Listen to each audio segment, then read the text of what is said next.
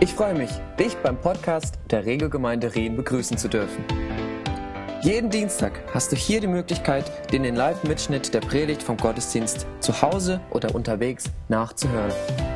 Auf unserer Website www.regelgemeinde.ch findest du die neuesten Informationen zur Regelgemeinde und auch eine PDF zu dieser Predigt mit der verwendeten Präsentation mit Bildern und Bibeltexten.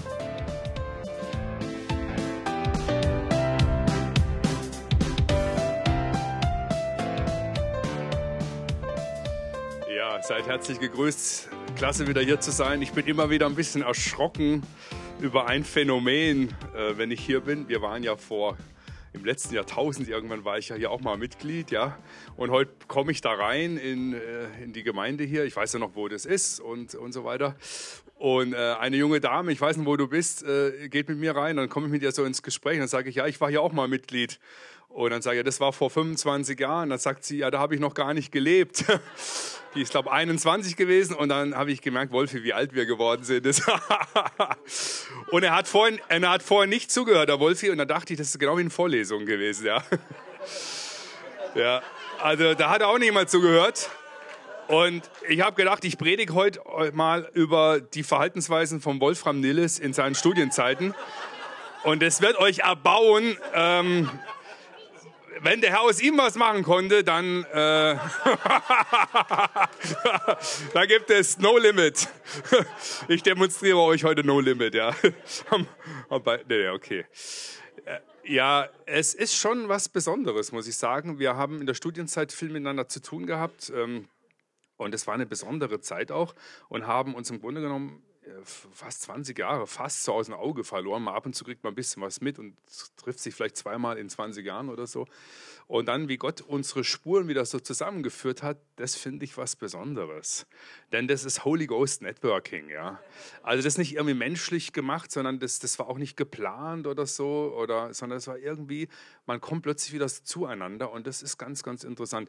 Und ich finde es immer wieder ein Riesenvorrecht, ähm, dass man sich freuen darf daran, wenn jemand einfach so am Herrn geblieben ist und ihm dient und weitergeht und dass man selber auch dabei ist. Da freut sich der Wolfram dann, dass ich dabei bin. Ich freue mich, dass du da. Also ich finde es total klasse, bei euch zu sein.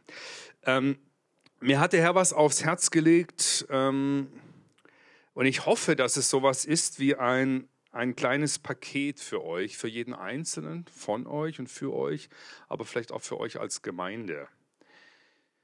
Ähm, als ich so zum Glauben kam, da weiß ich noch, nach einigen Jahren saß ich mal in einem Gottesdienst und dann kam so ein, äh, das Wort äh, aus Epheserbrief, wach auf, der du schläfst. Vielleicht kannst du mal die erste Folie zeigen. Wach auf, der du schläfst. Ähm, von den Toten, so wird dich Christus erleuchten. Und ihr kennt ja wahrscheinlich das mit den Jüngern, wo sie so schlafen im Garten Gethsemane und Jesus sagt, könnt ihr nicht eine Stunde wachen. Dann das hier, ähm, das ist so einer, der im das Geschehen, was zurzeit alles passiert, im Grunde genommen geistlich nicht wach ist als Christ. Ich glaube, wir leben in einer Zeit, das ist extrem wichtig, geistlich wach zu sein. Und geistlich wach sein heißt nicht, ist nicht identisch mit dem, dass du informiert bist. Das ist nicht das Gleiche. Und das kann ich bei mir selber feststellen, möchte euch gleich ein, zwei Beispiele geben. Ähm, ich, ich schätze es, informiert zu sein, was in der Welt passiert. Und ich finde es wichtig, dass Christen auch ein bisschen eine Checkung haben, was in der Welt passiert. Also wenn jetzt keine Ahnung hat, was in Paris jetzt war, dann merkt man, da warst entweder im Urlaub oder du hast ein grundsätzliches Desinteresse, was in der Welt passiert. Das sollte uns schon interessieren, das sollte uns bewegen. Nicht im Sinne von, da komme ich drauf, dass es uns lähmt, sondern wir sollten schauen, Heiliger Geist, was sagst du denn dazu? Was ist denn das, was Gott dazu sagt? Oder mit den Flüchtlingen, mit so vielen Themen ist es einfach wichtig. Wir hören so viele Meinungsbilder. Was sagt denn der Herr dazu? Und ich hatte ähm, zwei Erlebnisse gehabt, die möchte ich euch ein bisschen weitergeben, was es bedeutet, geistlich wach zu sein, wo mir der Herr so das demonstriert hat, auf was es ankommt. Und dann möchte ich einen Themenpredigt bringen über einen Bibelvers, ähm, der dazu führen soll, dass wir freigesetzt sind und was uns hindert, freigesetzt zu sein.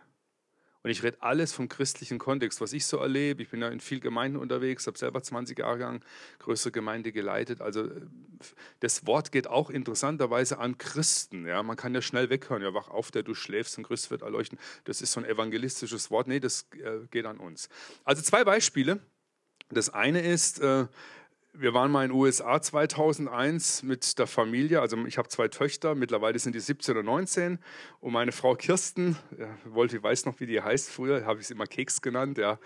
Äh, und die heißt so normal Keks für mich.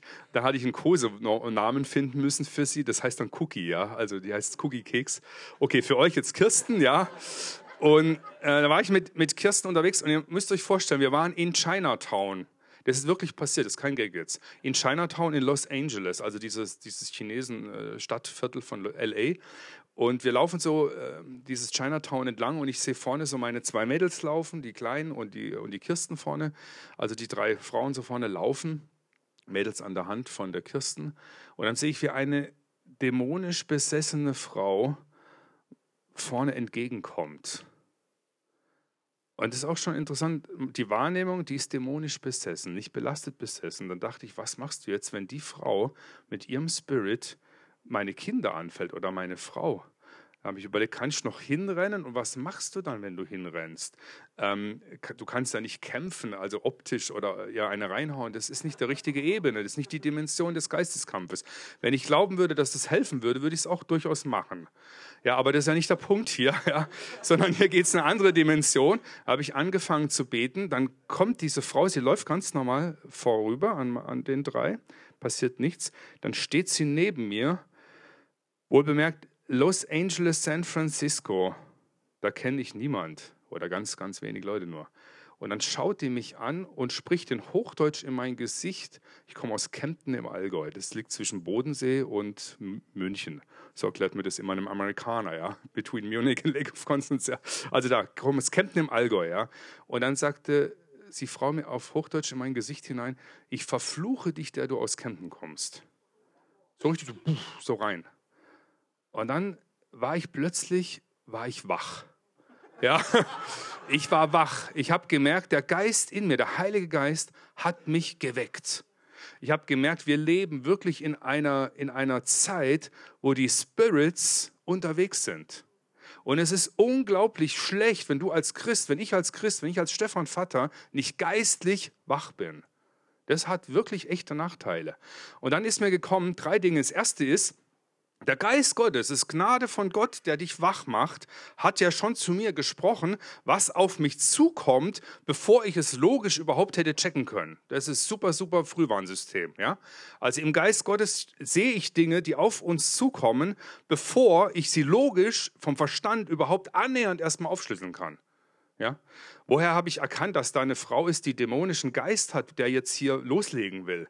Das ist nicht auf der rationalen Ebene, das ist übernatürlich. Der Heilige Geist weckt es in dir.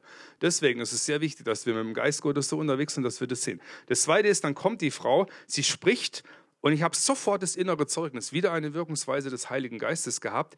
Der Geist in mir ist stärker als der Geist in ihr. Es hat mir nichts ausgemacht, ja. Es war eindeutig und klar, dieser Fluch, den sie spricht, der hat keine Kraft, der hat keine Erfüllung. Warum? Weil ich geistlich wusste, das kommt, das kommt nicht von Gott, nicht von ihm. Ja. Und das dritte ist interessant, dass die anderen Spirits den Geist Gottes in dir wahrnehmen. Denn die hat mich angesprochen. Ja. Und das war mir so ein Beispiel, ähm, der Geist Gottes weckt uns und macht uns wach. Das ist das eine. Das zweite Beispiel, ähm, ich war dieses Jahr in, in Berlin in so einer Begegnung mit politischen äh, Leuten. Das war ungefähr so eine Versammlung wie hier, so eine interne Versammlung.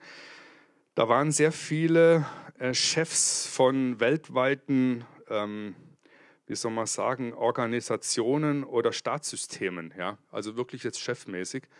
Und ähm, dann hat es vorne ein Christ geleitet und der hat dann gesagt, ähm, es waren Hinduisten da, es waren Buddhisten da, es waren Christen da und es waren Moslems da. Also alle Religionen. Und dann so, hat er gesagt, ja, wer von euch ist denn Christ? Könnt ihr mal aufstellen und sagen, was Christsein bedeutet? Da hat sie mir schon so pulsiert, wow, und so jetzt auf, also in einer Minute Maximum, zack, raus, in dem Kontext von alles Nicht-Christen oder ganz viele. Dann stand ein, zwei, drei Leute auf, Amerikaner, die haben super genial gesagt, warum Jesus, wer Jesus ist und warum Jesus wichtig ist und mit einer richtigen Leidenschaft, das war das richtig klasse. Und dann hat er gesagt, super, gut, da war noch schöne Harmonie für mich jetzt in meinem Herzen. Dann sagte er, ja, wir haben doch auch äh, Moslems hier unter uns, könnt ihr auch mal sagen. Dann stehen zwei Moslems auf, auch voll gut, also intensiv drauf, sehr intellektuell.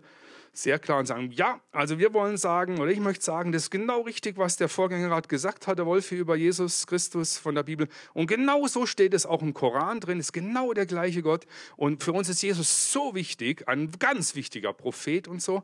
Und dann äh, sagt er das, setzt sich hin, kommt der nächste Moslem, steht auf und sagt, ja, also ich möchte auch sagen, das ist genau so, wie mein Vorgänger gesagt hat. Dann stand so was sehr Komisches im Raum. Jetzt geht es noch wilder los. Dann war der der Polizeichef, der Polizeipräsident von Bangladesch da mit seiner Frau, Hinduisten.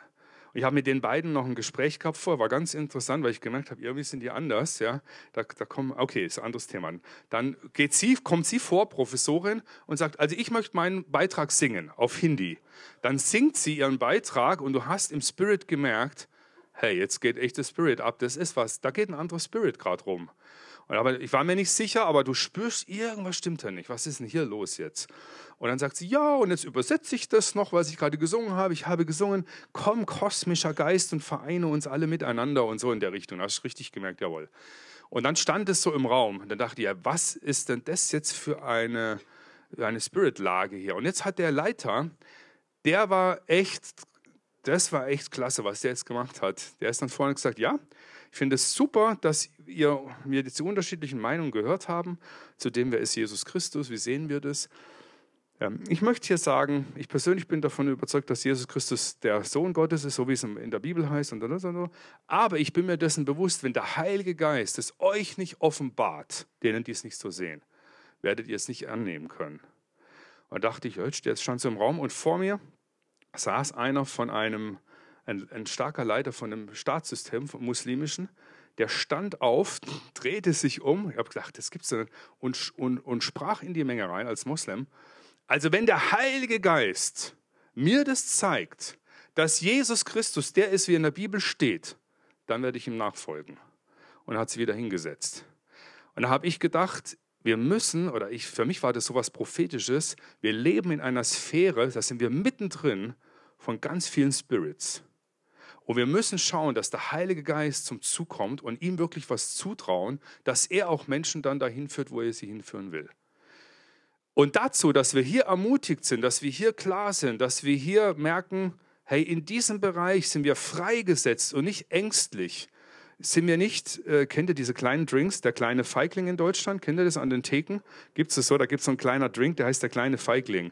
Und wenn ich den erzähle, dann denke ich so an mich, wenn ich als zu feige war und eben nicht geistesgegenwärtig in, in Bereichen und Situationen verschlafen habe.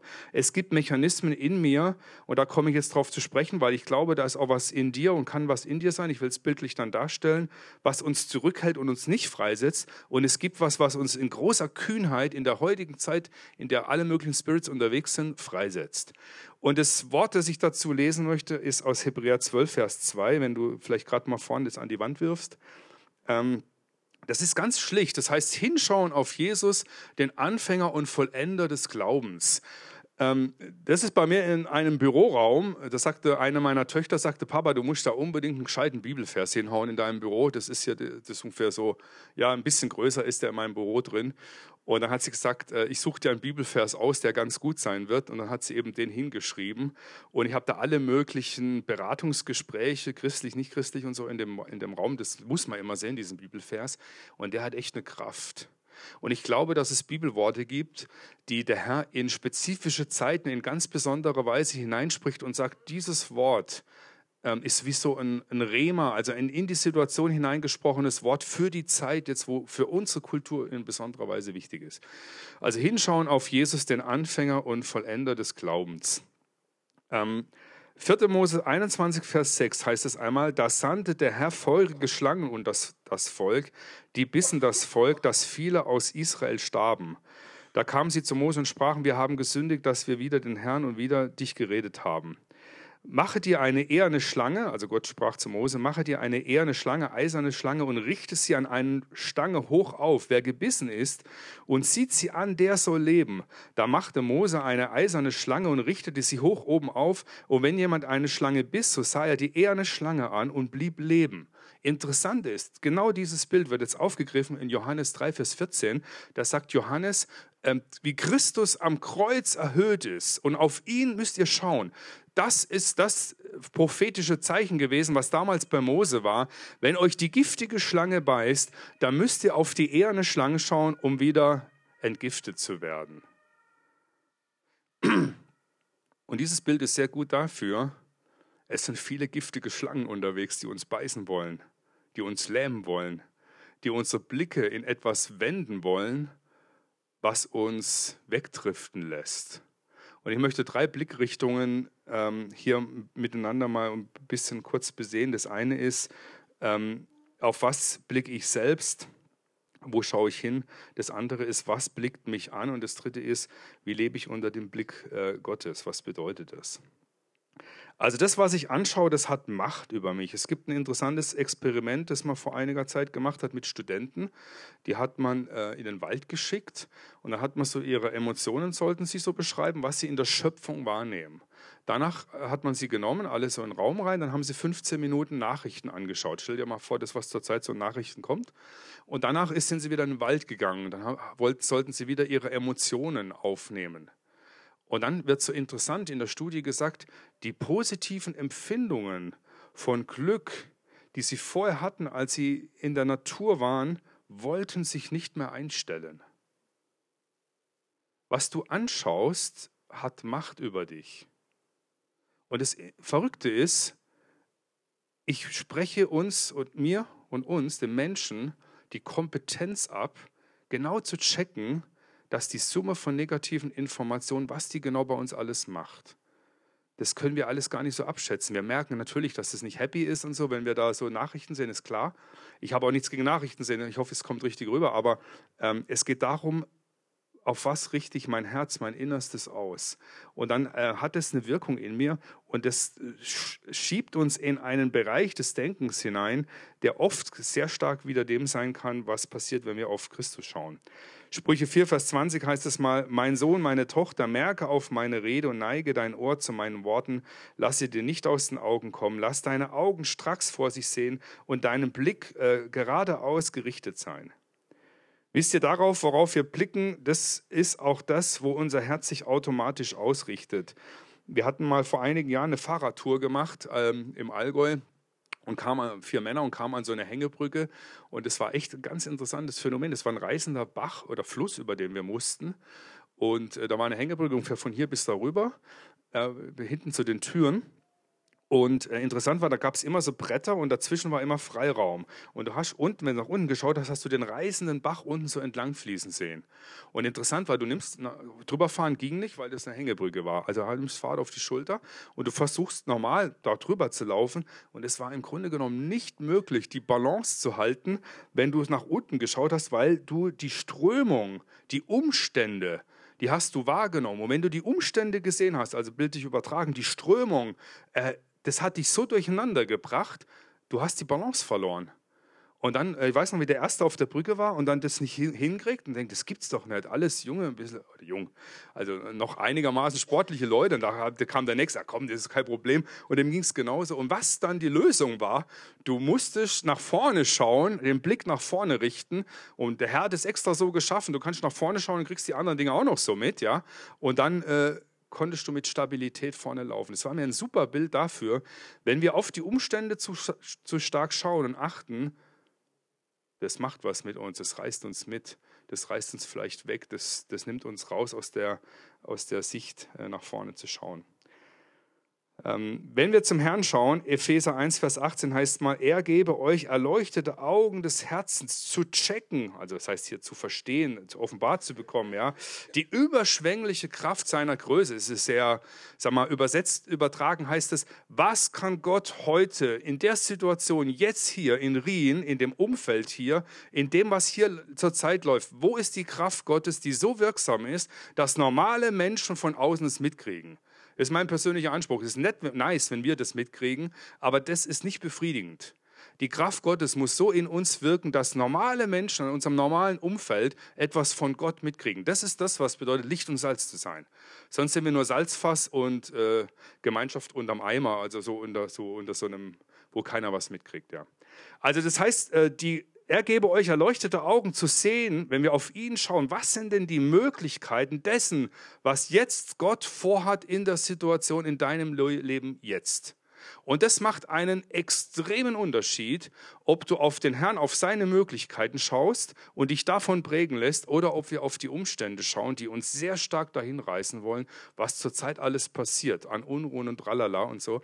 Und wenn wir uns davon prägen lassen, sind wir entmutigt und wir nehmen nicht das wahr, was Gott eigentlich will und das setzt uns nicht frei, sondern das lähmt uns. Ähm, das ist der eine Punkt, mit dem, äh, wo schauen wir hin? Äh, Psalm 16, äh, Vers 8 heißt es mal, ich habe den Herrn allzeit vor Augen, steht ihr mir zu Rechten, so werde ich fest bleiben. Darum freut sich meine Seele und äh, mein Herz und meine Seele ist fröhlich in dem Herrn. Man kann auch übersetzen hier, äh, weil ich den Herrn vor Augen habe, habe ich den Impuls und die Kraft in meinem Leben, mich zu freuen, durch die verschiedensten Situationen hindurch. Das ist der nächste Punkt. Wenn ich Christus vor Augen habe und seine Majestät, das von ihm wahrnehme, was er sagt, dann ist, sind die Umstände, die eigene Befindlichkeit tritt zurück. Wir haben zwei Missionare in Hongkong bei Jackie Pullinger. Ich weiß nicht, wer sie kennt, Licht im Vorhof der Hölle. Super interessante Frau, die Jackie. Wir haben da zwei Missionare bei uns in der Gemeinde, ähm, Missionarinnen. Und ich habe eine besucht. Ähm, und die hat mir gesagt: Du Stefan, heute gehst du mal mit drei Chinesen machst du heute so einen Tagesausflug. Und du wirst da was lernen, das echt wichtig ist. Dann war ich mit den drei Chinesen zusammen. Diese drei Chinesen, die hatten keinen Kontrabass dabei. Gell? Also die, die drei Chinesen ohne Kontrabass, äh, das, hat mich, das hat mich sehr geprägt. Und bei, ähm, bei denen war Folgendes. Das waren alles Schwerverbrecher, die waren alle in dieser Mafia drin da unten. Ähm, die waren alle Jahrzehnte im Gefängnis. Also das heißt, die waren richtige Verbrecher. Die haben nicht nur ein Kaugummi geklaut, sondern äh, die haben umgebracht und alles mögliche. Die kamen alle zum Glauben. Die sind alle schwerst krank. Hepatitis A, B, C. AIDS ist Standard, haben wir alle drei und äh, noch anderes Zeug. Also das heißt, äh, die wussten, sie haben ungefähr eine Lebenserwartung noch von einem halben bis einem Jahr jeder. Du hättest vielleicht aus den drei, wenn überhaupt, einen halbgesunden Menschen machen können, ja, wenn das so gehen würde mit Ersatzteilen und so, aber das geht ja so nicht. Und dann waren die drei waren mit mir zusammen, die haben keine Kinder, die, also niemand, der sich um sie kümmert, sagen wir es mal so. Die haben keine äh, Ehefrau, die haben keinen Besitz, die haben kein Haus, keine Wohnung, kein Auto, nichts. Nur das Hemd und das Leben dort in der äh, Gemeinschaft. Die haben nichts. Und da habe ich überlegt, wenn ich so leben müsste, ich wäre todeskrank, du weißt, du stirbst bald, ich habe nichts. Ich, ich, merke, was meine Töchter und Kinder und so, das, das, da blüht in meinem Herzen was auf, das empfinde ich als Reichtum. Ja? Ähm, diese Sachen, die nichts davon. Und die waren zutiefst glücklich. Die waren richtig erfüllt mit dem Herrn. Die haben mir erzählt, wie, sie, wie dankbar sie sind, dass sie Jesus kennen dürfen. Der Blick zum Herrn war für ihr Leben der alles umfassende Blick. Das hat die durch und durch geprägt. Die waren total innerlich begeistert und angetan. Ähm, und das hat zu mir gesprochen, weil ich gedacht habe, äh, wenn man mir das alles nehmen würde, ich kann mir gar nicht vorstellen, dass ich noch glücklich bin. Aber die Dimension ist eine andere, äh, von Christus so gelenkt und geleitet zu sein, auf ihn zu schauen. Was ich damit sagen will, ganz vieles, was uns an Umständen äh, in verschiedensten Bereichen beschäftigt, gewinnt eine vollkommen andere Perspektive und Blick und Mächtigkeit oder nicht mehr Mächtigkeit, wenn wir von dem äh, geprägt sind, auf Christus zu schauen. Uns prägen lassen von seiner Schönheit, von seiner Klarheit, von seiner Herrlichkeit, von seiner Heiligkeit, von seinem Glanz, von seiner Pracht, von seinen Möglichkeiten von seiner Entschiedenheit auch. Ich kam zum Glauben, weil ich gemerkt habe, Christus sagt mir, ohne mich bist du verloren. Das hat mich geschockt und gleichzeitig gemerkt, boah, hey, das ist ja so unglaublich, wie, wie seine Liebe brennt in mein Herz hinein und seine Heiligkeit zugleich und das alles zusammen und wie er mich da so gezogen hat. Also was blicke ich an? Ähm, das ist der eine Punkt.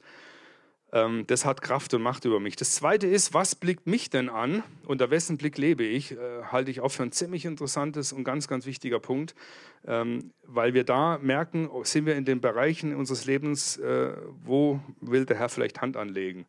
Wir waren neulich im Gottesdienst, äh, bei uns in der Gemeinde sitzen ein paar hundert Menschen. Vorne war so ein Kind, so ein kleines, war nur ungefähr nur so groß. Wie alt ist man da? Vier, fünf vielleicht oder so. So wie, wie, wie er da drüben, genau. Drei, genau, drei. Wie heißt er? Der Elia, ja, das ist ja super biblisch, der Elia, genau. Jetzt äh, stellt euch vor, der Elia läuft jetzt da vorne so rum.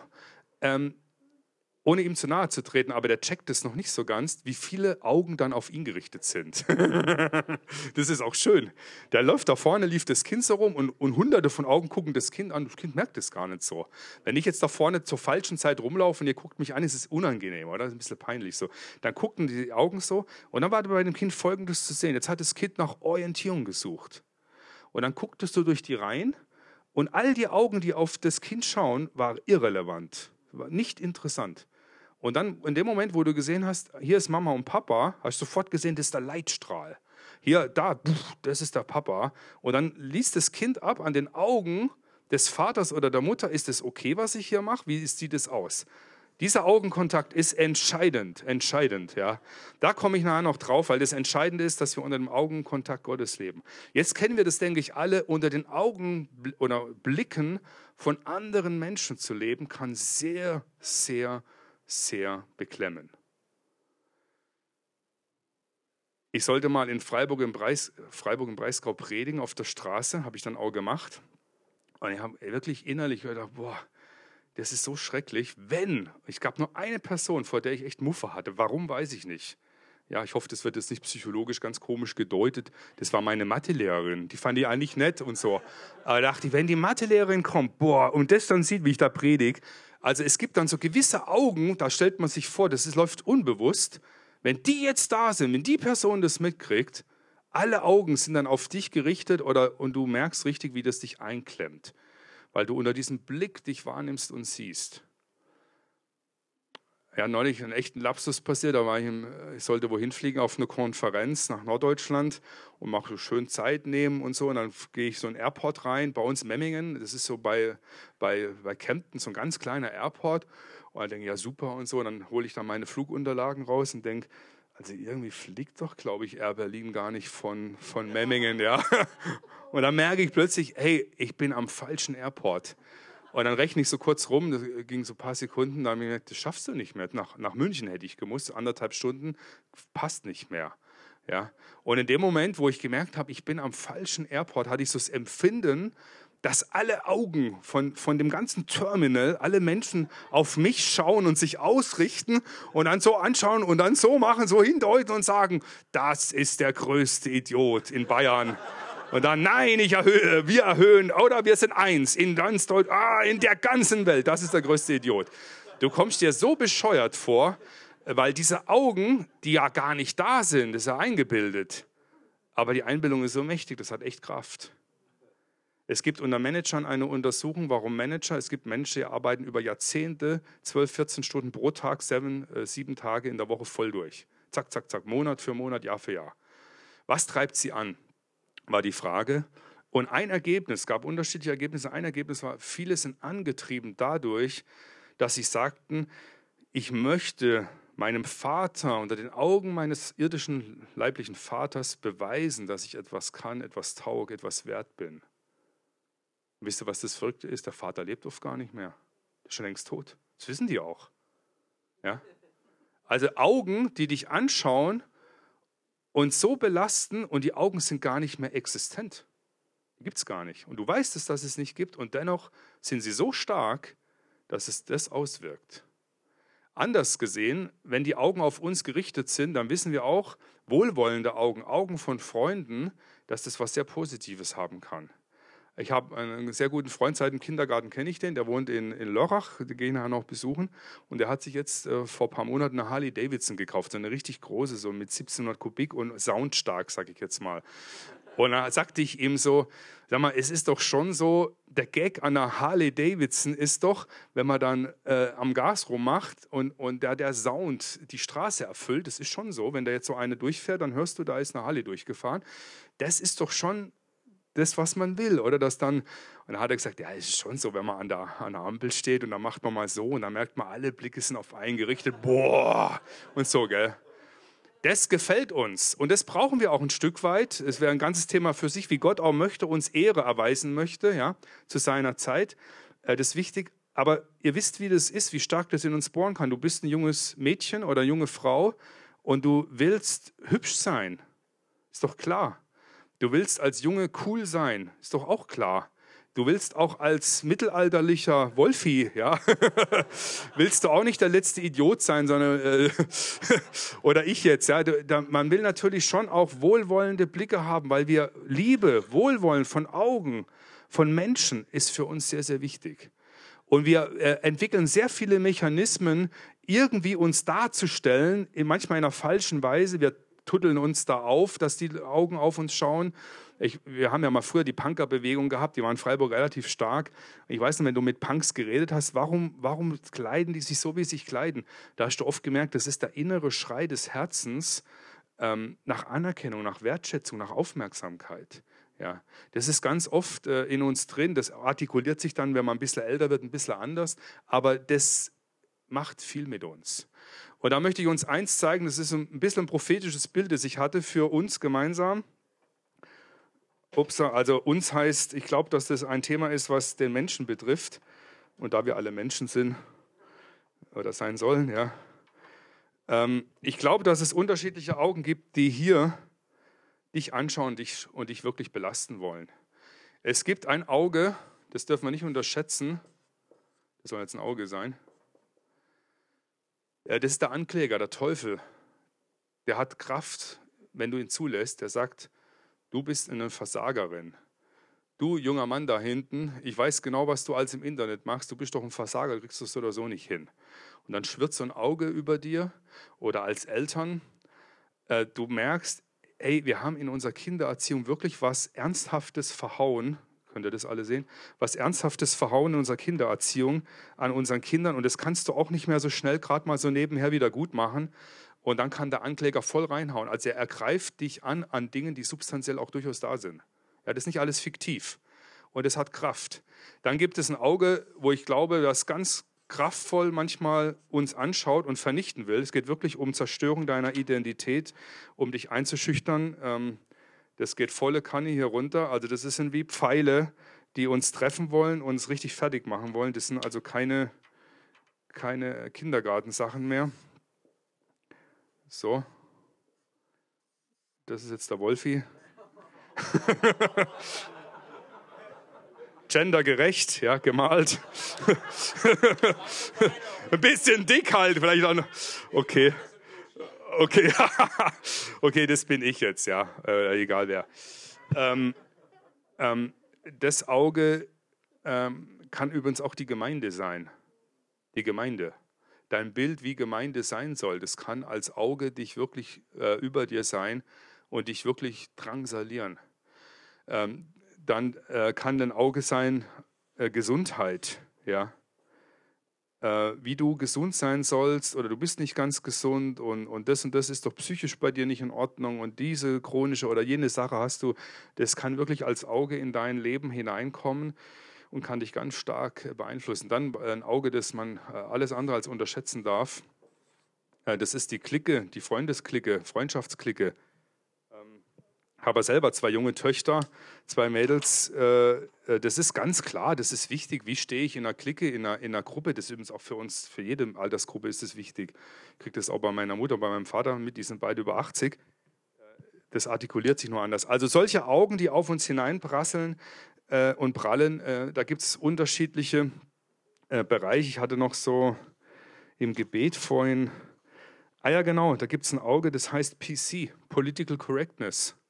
Ja? Das heißt, wenn du die Wahrheit sagst, obwohl du als Christ weißt, das ist voll daneben alles, was hier gerade stattläuft, aber dann schauen dich alle Augen an und sagen, du bist der letzte Depp. Auf keinen Fall darfst du das machen. Ähm, ich erlebe es ganz anders im politischen oder in anderen Sektoren. Wenn du bereit bist, eine Schneise zu schlagen, dann wird es Menschen geben, die dich wirklich mit diesen Augen wirklich vernichten wollen und, und die kommen auch und sagen, du bist der allerletzte. Aber es gibt sehr, sehr, sehr viele, die anders sagen. Die sagen, hey, danke, das hat wirklich mir etwas äh, gegeben und gebracht. Ich, wir waren mal beim Essen mit, mit einem Geschäftsmann, mit seiner Ehefrau und der sagte mir dann, wie er Christ ist und das war halt religiös, der war nicht wiedergeboren, er war kein, hat keine Beziehung zu Jesus gehabt. Äh, und dann sind wir so schön am Essen gewesen und dann sagt der Geist Gottes zu mir, sage ihm, Sie sind kein Christ. Und da, ja, diese blöde Botschaft. Wir sollen eigentlich, ja, ist so, okay. Dann sage ich ihm das, ich habe gerade so das Empfinden, sie ihnen sagen soll, sie sind kein Christ. Und ich weiß noch, wie er die Gabe gerade so zum Mund führen wollte. Und meine Frau saß neben mir, da saß seine Frau und da saß der Mann. Und es war plötzlich ein, ein, eine Erstarrung, ein, ein, wie nennt man das, ein Stillleben. Ja? So, alle verharrten so, meine Frau auch, keiner bewegt sich, atmet so. Und er die Gabe so zum Mund. Ne? Und dann setzt er wieder ab und dann guckt er mich so an und denkt, oh. Und dann sagt er, wie meinen Sie das? Dann kamen wir ins Gespräch. Was bedeutet Christsein? Jetzt passt auf, einige Tage später ruft er mich an, Geschäftsmann, und sagt, ich danke Ihnen, dass Sie mir den Weg zum Leben gewiesen haben. Wisst ihr, wenn wir unter den Augen der Furchtsamkeit uns entwickeln und leben, dann erleben wir mit dem Herrn nichts. Wenn du nur so eine Botschaft bringst, die so ist, ja, ich glaube, gehe auch in die Gemeinde, weiß kein Mensch, was das heißt, politische Gemeinde oder Gemeinde, und ich bete auch ab und zu, das ist schon nice, okay. Äh, ich glaube auch an Gott, das sagt gar nichts mehr heute, Gott kann heute alles sein, ja. Ähm, und es lohnt sich, wirklich klar zu sein. Aber wir sind freigesetzt, wenn wir uns nicht mehr unter diesen Augen empfinden und wahrnehmen. Es gibt eine ganz markante äh, Geschichte, die kennt ihr, glaube ich, auch im 2. Samuel. Ähm, 2. Samuel 6, Vers 20, wo der David so in voller Kühnheit und Freimütigkeit vor Gott tanzt. Und äh, einer seiner Frauen, die Michael, die sagte dann, äh, das ist ja total peinlich, was du machst, ja voll daneben und so. Wie kannst du dich so verhalten als König? Und dann sagt doch David, hey, ich habe vor dem Herrn, vor den Augen des Herrn hatte ich diese Freimütigkeit. Ich war vor ihm. Ich habe mich nicht prägen lassen vor dem, was vor Menschen ist. Und jetzt passt auf, ich fand es echt interessant, was, was an, über die Michael gesagt wird. Also die Michael, die sagt, hey, wir müssen doch schauen, hier diese ganzen Mechanismen beachten. Da heißt es so in, im Schlusssatz, aber Michael hatte kein Kind bis an den Tag ihres Todes. Und mir war das so, äh, ich weiß, das ist exegetisch, das ist nicht eins zu eins zu nehmen, das ist mehr eine Metapher dafür, gell? Weil ihr habt ja einen guten Lehrer hier, nicht, dass er wohl sagt, okay, aber äh, mir war das so eine Metapher dafür, wenn wir unter den Augen von solchen Dingen leben, wie hier, von Menschen, von uns selbst, von Systemen, von Sachen, die uns so anschauen, bringen wir keine Frucht. Wir sind nicht freigesetzt. Oder ich sag mal, zumindest kann man ganz eindeutig sagen, die Frucht ist sehr eingeschränkt. Dann kommen jetzt solche Augen dazu, deswegen habe ich die ganze Thematik aufgegriffen. Ähm, äh, ganz fette Augen sind unsere politischen Systeme, die so wanken. Ja? Auch selbst die Schweiz wird mit einbezogen werden, die Deutschland und so, es ist vieles so Katastrophe. Ja? Also äh, sehr merkwürdig, sage ich jetzt mal. Du merkst, das Finanzsystem ist überhaupt nicht mehr stabil. Ja? Das ist ja noch immer instabil. Griechenland-Krise null gelöst. Äh, ich habe Freunde, die im Bankenwesen da an allen möglichen Positionen arbeiten, die sagen, das ist äh, Tohuwabohu, ja. Äh, das ist jenseits von Stabilität. Dann merken wir die ganze Flüchtlingskrise, wo wir nicht genau wissen, was machen wir jetzt hier eigentlich? Wie verändert es die Statik unserer Nation, unserer Völker? Dann Paris, diese Terrorsachen, die kommen. Es gibt so viele Augen, die uns anschauen und äh, uns unter Druck bringen wollen. Das ist ähm, äh, ganz entscheidend. Jetzt kommt der äh, entscheidende Punkt. Ähm, wir sollen unter den Augen des Herrn leben, die uns freisetzen, äh, die wirklich etwas Außergewöhnliches mit uns machen. Und das sind wir bei Jesus in einer besonderen Art und Weise. Ähm, das soll jetzt das Auge des Herrn sein. Ihr seht, künstlerisch ist nicht ganz vollendet.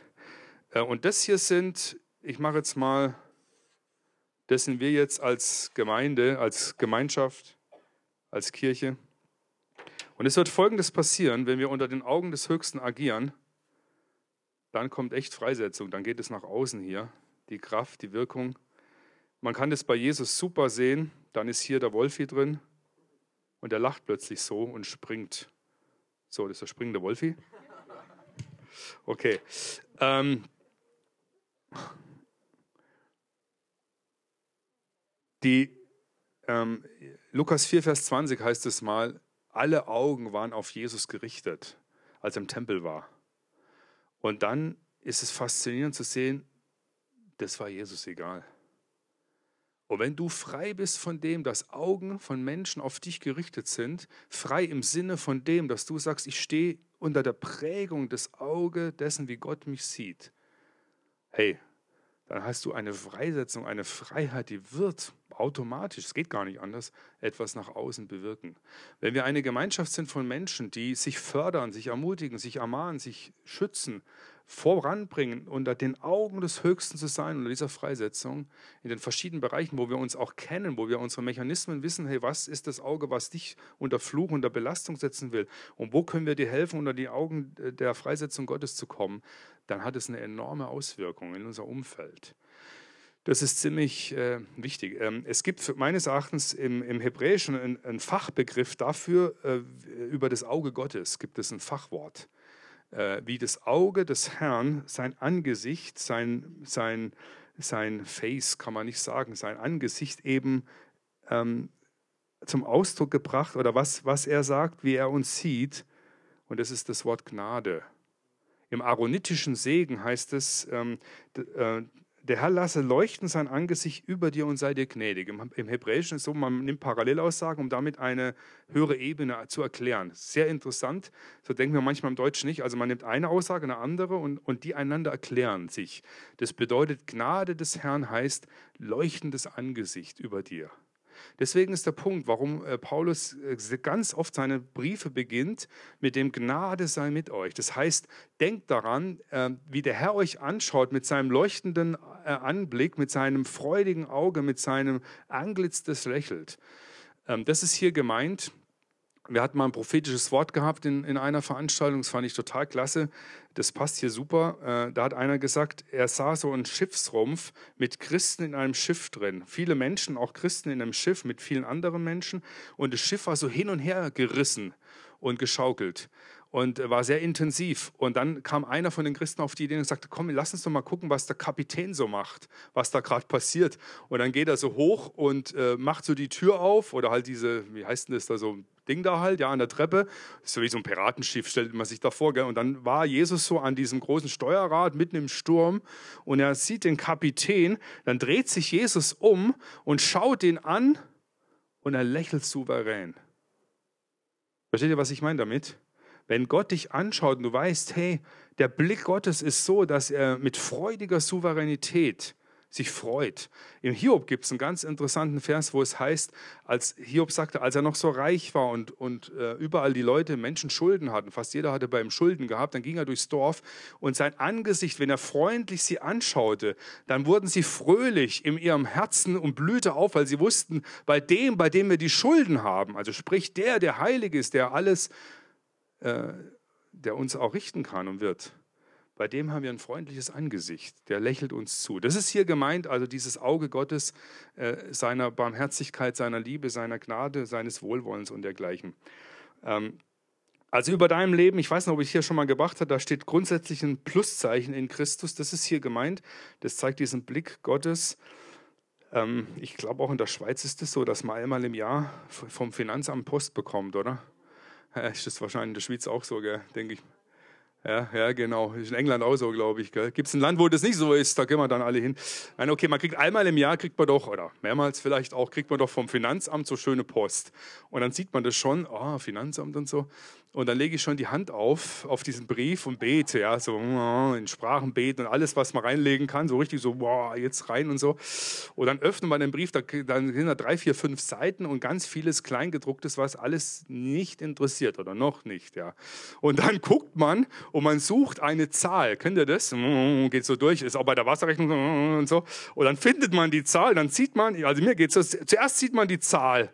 Und man braucht noch ein paar Millisekunden oder wie viel das ist, um das Zeichen vor der Zahl erkennen zu können.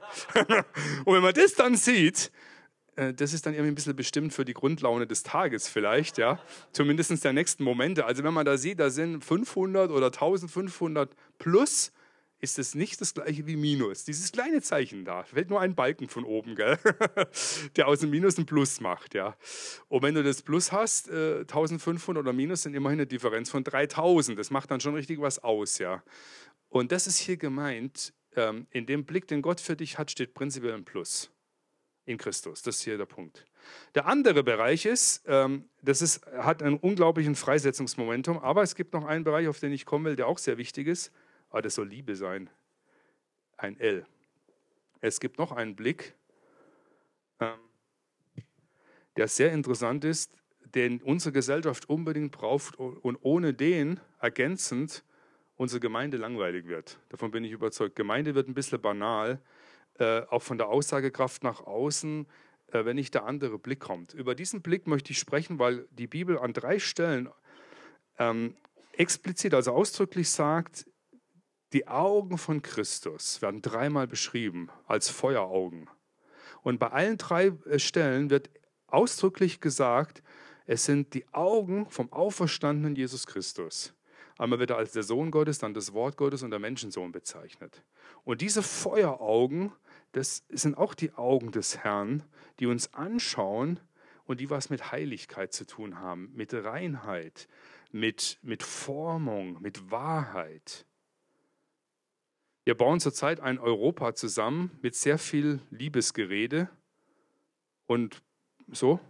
Das Problem ist nur, wenn du nicht Wahrheitelemente reinnimmst in dem Ganzen, es ist instabil. Du kannst kein Haus bauen nur mit dem inneren guten Herzenshaltung. Ich will die gar nicht abstreiten und die ist auch wichtig, der Liebe. Du musst auch wissen, hey, es gibt auch Statik noch. Es gibt Fundamente, es gibt Grundlagen. Diese Säule hier zum Beispiel, die ist echt blöd. Ich bin jetzt schon ein paar Mal hier rumgelaufen, damit du mich sehen kannst da drüben. Weil ich gesehen habe, äh, an dich habe jetzt gar nicht gedacht, da hinten, äh, Armer hier, ja. Also äh, nur wegen der Säule, die Säule ist total bescheuert, die muss weg. Wenn wir in der Liebe sind wir uns einig, die, ist, die hat keinen Liebesbeitrag ähm, äh, hier, ja. Also hauen wir die Säule raus, ja. Die stört nur. Ähm, in unserem, ja, wenn die weg wäre, wäre es deutlich besser. Könntest du dich nicht mehr anlehnen, aber okay, gut, das ist nicht so schlimm. Aber ihr versteht, was ich meine. Ähm, wir hauen oder wir haben unglaublich viel Säulen rausgehauen. Identität eines Volkes bei uns in Deutschland, wer weiß gar nicht mehr, was, wo überhaupt unsere Identität ist. Jetzt geht da die ganze Diskussion los, was ist denn unsere Identität? Und da kannst du jetzt nicht nur mit wohlwollenden Worten kommen, sondern musst auch sagen, hey, wo sind denn jetzt Eckdaten? Was sind denn jetzt äh, Wahrheitsebenen, die uns gemeinsam vereinen sollen, verbinden sollen. Das ist eine Riesenchance für uns, wenn denn die Christen aufstehen und sagen, hey, wir haben den Geber der Werte, nicht nur Werte, Werte sind sehr, sehr breit diskutiert und was dem einen wertvoll ist, ist dem anderen überhaupt nicht wertvoll. Die Diskussion sehen wir im Fernsehen, das geht rüber, rauf und runter. Ähm, aber was das heißt, unter den Augen des Herrn zu stehen, zu sagen, hey, äh, wir haben eine Beziehung zu dem Geber von Werten, von Säulen, von Geboten, von Satzungen, von Stabilitäten, die wirklich etwas bewirken wie Familie, wie Ehe, wie Partnerschaft, wie Mann, Frau, wie Gesellschaft, wie Umfelder und so wirklich zusammenhalten in der Stabilität. Da haben wir was ziemlich einzubringen, sofern wir denn hier äh, uns auch von diesem Blick mit Strahlen, äh, Strahlen sage ich schon, prägen lassen. Ein Freund von mir hat gesagt, hey, meine Frau, die war wochenlang krank, man hat nicht gewusst, was Sache ist. Wir haben viel für sie gebetet und alles Mögliche gemacht. Äh, und äh, da war viel so in dem Bereich. Und dann kam ein Arzt auf die Idee und hat gesagt, wissen Sie was, ich habe einfach das Empfinden, wir röntgen jetzt mal die Lunge. Das war zwar gar kein direkter kausaler Zusammenhang, da haben sie das gemacht. Und da haben die in der Lunge so ein ganz komisches Ding gefunden, das so ein in sich abgeschlossener Keim. Ja? Also der nicht direkt nach außen strahlt, aber irgendwie doch wirkt und so. Und das Röntgenbild hat es offenbart und gezeigt. Und das kann man vielleicht so ein bisschen sehen. Ähm, der Blick des Herrn hat etwas auf der einen Ebene mit der Liebe, mit der Sonne, mit, dem, mit der Wärme, aber es hat auch was von dem, was durchleuchtet und uns Substanz bringt. Und das ist außerordentlich äh, wichtig und bedeutsam auch. Ja, ähm,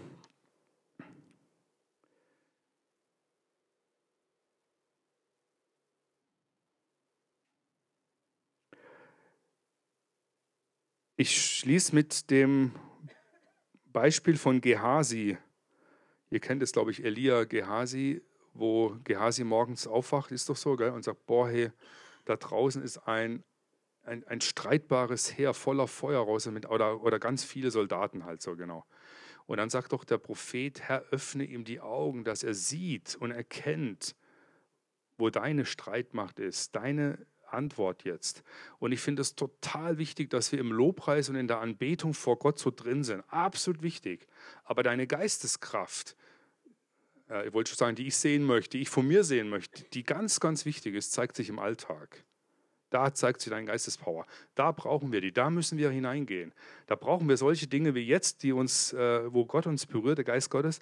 Aber dann müssen wir das freisetzen, im Alltäglichen zu sehen. Was heißt es, die Feuerrosse, die Streit macht oder äh, Gottes zu sehen, seine Möglichkeit zu sehen, unter seinem Auge, unter seinem Blick zu stehen, freigesetzt zu sein, nicht mehr beklemmt zu sein im anderen Bereich. Das vollzieht sich, indem, wenn ich mit meinem Vater rede, mit meiner Mutter rede, wenn ich mit meinen Kindern spreche, mit meiner Ehefrau, vielleicht, äh, oft ist der Ehepartner wie so ein Auge, das vor einem äh, einen nicht freisetzt, sondern hemmt. Aber wir sind geschaffen, in der Ehe einander freizusetzen, Entwicklungshelfer einander zu sein und dergleichen. Und das umzuswitchen und unter diesem Befreiung des Auge Gottes zu kommen, dafür würde ich jetzt noch gerne beten und fände es super, wenn ihr aufsteht, wird einfach uns noch hineinnehmen.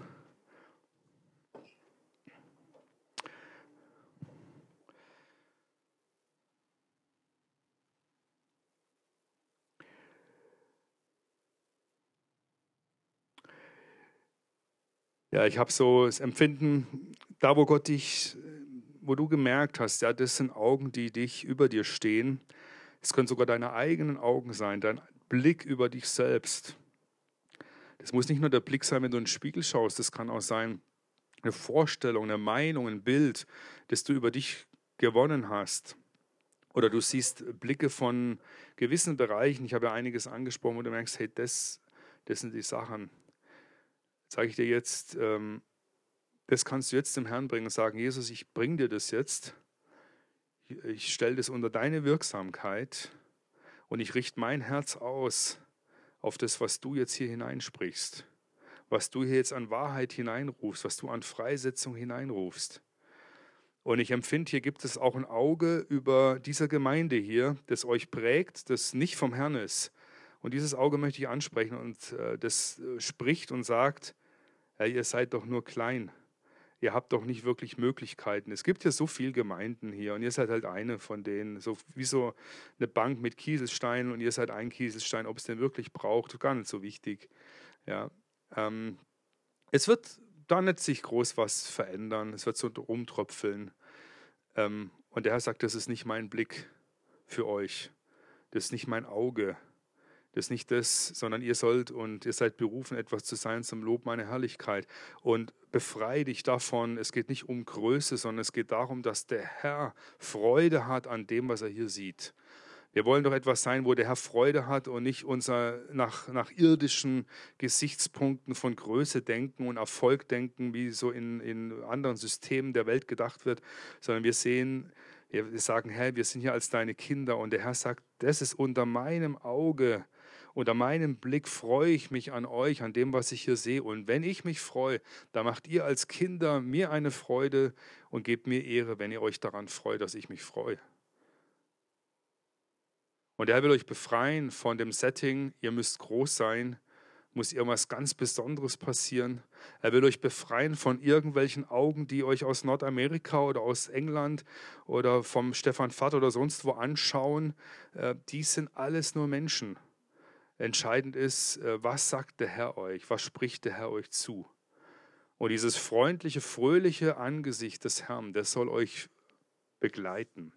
Und er hat was hineingelegt, dass er euch auch wecken will, in dem, was heißt es, diese heiligen Augen des Herrn, seine Gebote, seine Satzungen in der heutigen Zeit. Und das sind nicht irgendwelche Beklemmungen, sondern das sind Freisetzungsmechanismen, dass das geschieht, äh, wo Segen sich in Bahnen lenken und leiten kann.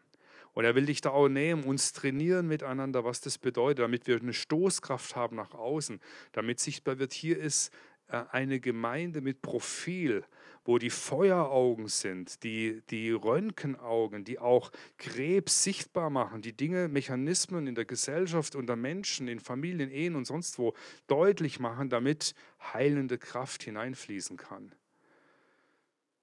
Und ich empfinde auch Hebräer 3, Vers 1, das Wort schaut hin auf Christus den Apostel, dass das apostolische Momentum ähm, dieser Freisetzung auch unter euch stärker geweckt werden wird.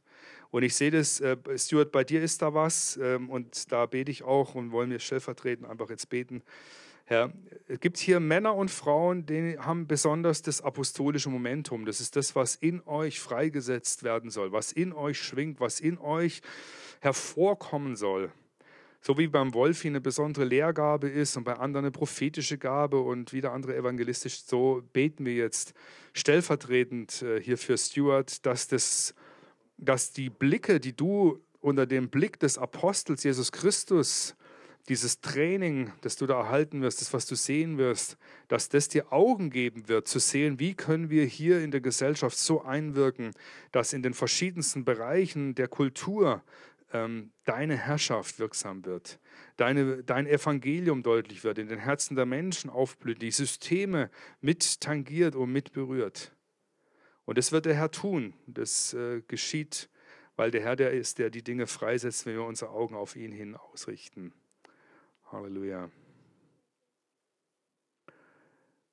Ja. Amen. Amen. Ja, der Herr segne euch.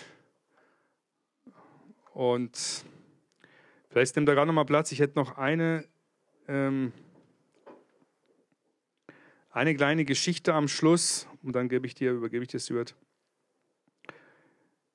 Ich bin davon überzeugt, dass Gott hier in diesem Raum Männer und Frauen rufen will, ähm, die das apostolische Momentum hereingehen.